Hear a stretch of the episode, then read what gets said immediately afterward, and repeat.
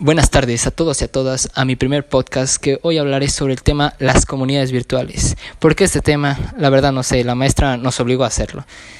Eh, las comunidades virtuales es eh, un lugar donde un conjunto de personas está conviviendo, de, compartiendo opiniones, dando sus puntos de vista y hablando sobre temas que tengan en común.